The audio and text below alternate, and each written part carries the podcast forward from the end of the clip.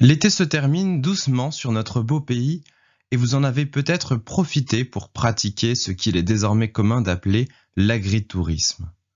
Avec vos proches, vous décidez de visiter des lieux nature. Ce n'est pas une visite désintéressée puisque vous avez des projets plein la tête. À l'entrée, vous avez des envies de découverte, de surprise, d'authenticité. Vous espérez y voir de beaux animaux, la belle nature sous tous ses angles, ou encore vous immerger dans un métier ou un univers que vous ne connaissez pas. Sur le papier, le lieu qui vous accueille coche toutes les cases. Vous réglez un tarif tout à fait raisonnable comparativement avec les grands eaux, donc tout va bien. Et pourtant, à la sortie, c'est un sentiment de déception ou d'inachevé qui vous ronge. Tout ça pour ça Bienvenue sur la chaîne des entrepreneurs animaliers ou du podcast Les Escapades animalières. Je suis toujours très heureux de faire un bout de chemin avec vous. Si vous aimez mes publications et que vous voulez m'encourager à continuer, abonnez-vous, commentez et laissez-moi une super évaluation ou un pouce en l'air. C'est parti pour le sujet du jour. Bonne écoute. Grâce à mon métier, j'ai la chance de visiter, parfois incognito, de nombreux sites ouverts au public.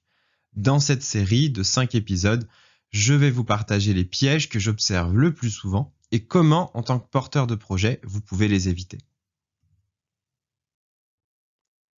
Dans le précédent épisode, je vous ai longuement parlé de l'importance de la verticalité et du modelage en trois dimensions de votre lieu nature, ferme pédagogique, parc naturel, parc animalier ou autre. Cette verticalité a un avantage majeur. Elle attire le regard dans une infinité de zones et d'angles et multiplie les découvertes possibles. Aujourd'hui, nous allons aller un peu plus loin concernant la perception des visiteurs sur leurs expériences de visite et de découverte, et je voudrais particulièrement vous parler de l'effet labyrinthe. Imaginez que vous visitez une maison faite d'un long couloir central composé de trois portes à gauche et trois portes à droite, chacune menant sur une seule pièce. D'un coup d'œil, même si vous ne savez pas exactement ce qu'il y a dans chaque pièce, vous savez à quoi vous attendre. Vous vous dites, OK, il y a six pièces à visiter.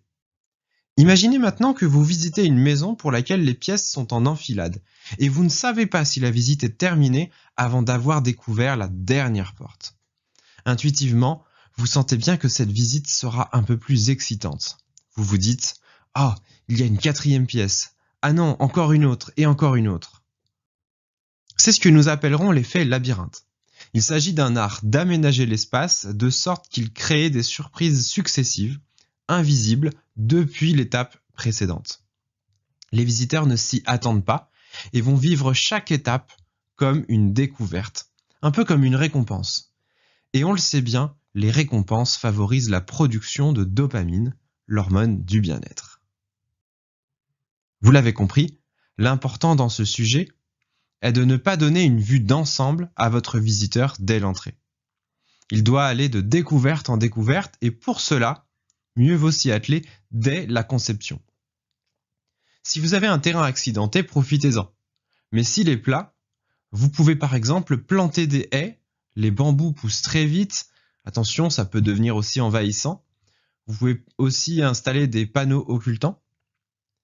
Vous pouvez créer un parcours tout sauf rectiligne, en zigzag, en labyrinthe, en rosace par exemple.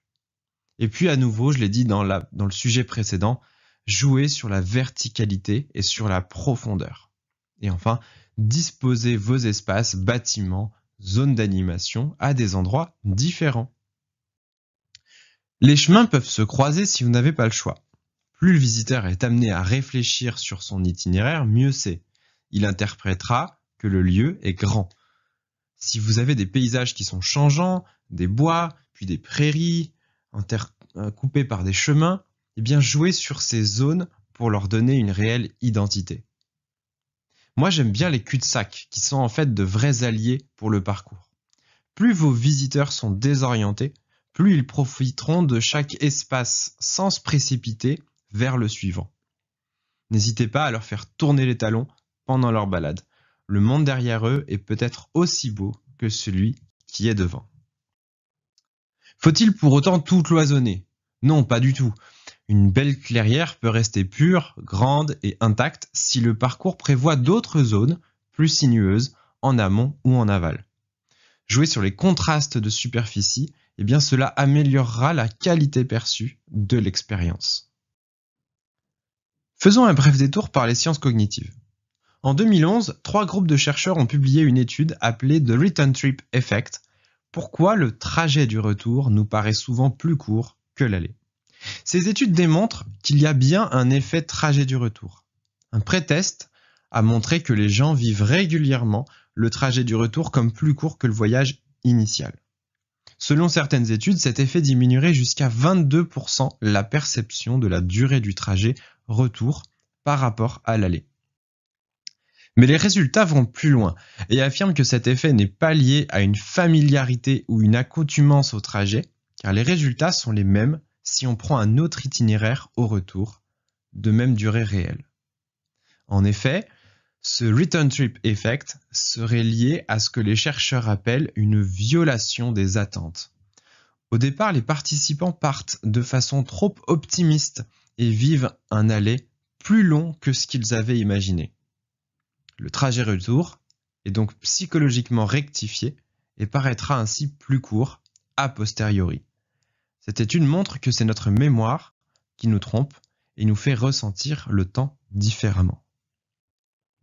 Dans notre cas, ce qui m'intéresse, c'est la possibilité que le visiteur perçoive son parcours comme plus long que ce qu'il n'est vraiment. Le visiteur, il a payé son entrée et il en veut pour son argent. Pour un billet à 3 euros, il s'attend à une visite de moins d'une heure. Pour un billet à 15 euros, il s'attend à y passer l'après-midi.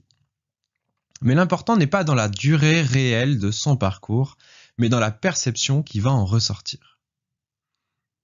Mais si dès l'entrée, d'un seul coup d'œil, il bénéficie d'une vue panoramique et complète sur le parc, ça reviendrait à faire l'aller avec ses yeux. Le visiteur risque alors de vivre sa visite comme un retour, et l'effet trajet-retour va le frustrer a posteriori.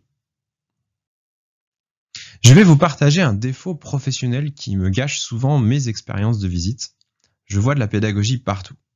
Je vais vous donner quelques exemples. À quoi sert un banc? C'est vrai, ça peut servir à se reposer. Mais il est aussi une invitation, asseyez-vous et observez ce qu'il y a autour de vous. Les mégots de cigarettes. Dans votre ferme, c'est une vraie plaie et vous avez beau mettre des pancartes partout, rien n'y fait. Eh bien pourquoi ne pas faire disposer ça et là des cendriers faits maison composés de deux pots? Euh, Vous êtes plutôt chien, jetez votre cigarette ici. Vous êtes plutôt chat, jetez-la dans ce pot-là. Et parlons des toilettes. Celui qu'on a envie de cacher, pourquoi ne pas en faire un point de passage mémorable? Avec une manière étrange de se laver les mains, avec une première découverte des toilettes sèches, avec une devinette sur la porte des toilettes par exemple.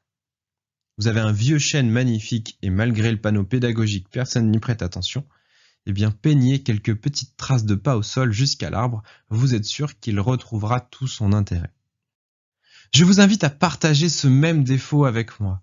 Plus vous intégrez la pédagogie dans le moindre élément de votre lieu, plus il sera une source de culture et de divertissement pour vos visiteurs. Utilisez tout ce qui est disponible pour en faire un objet d'émerveillement, d'observation, de découverte, d'information ou de questionnement. On pourrait frôler le paysagisme, mais là, ça n'est plus ma compétence. Cassez les perspectives, surprenez vos visiteurs. Avec peu d'espace, vous pouvez leur offrir une multitude d'expériences. La bonne nouvelle, c'est que ça n'est pas une question de moyens, mais d'imagination. Vous êtes de plus en plus nombreux à nous lire et à nous écouter, alors je voulais vous en remercier très chaleureusement. Si vous avez aimé cette vidéo et que vous voulez m'encourager à continuer, abonnez-vous et donnez-moi une super évaluation ou un pouce en l'air. Et si votre projet concerne le monde animal, ne ratez pas mon programme de 7 jours totalement gratuit sur la pédagogie et la médiation avec les animaux. Vous allez y découvrir de nombreux témoignages de personnes qui ont franchi le pas des analyses et des méthodes pour bien démarrer votre projet. Pour en bénéficier dès maintenant, inscrivez-vous sur entrepreneur-animalier.fr slash 7 jours. On se retrouve très vite pour une nouvelle thématique.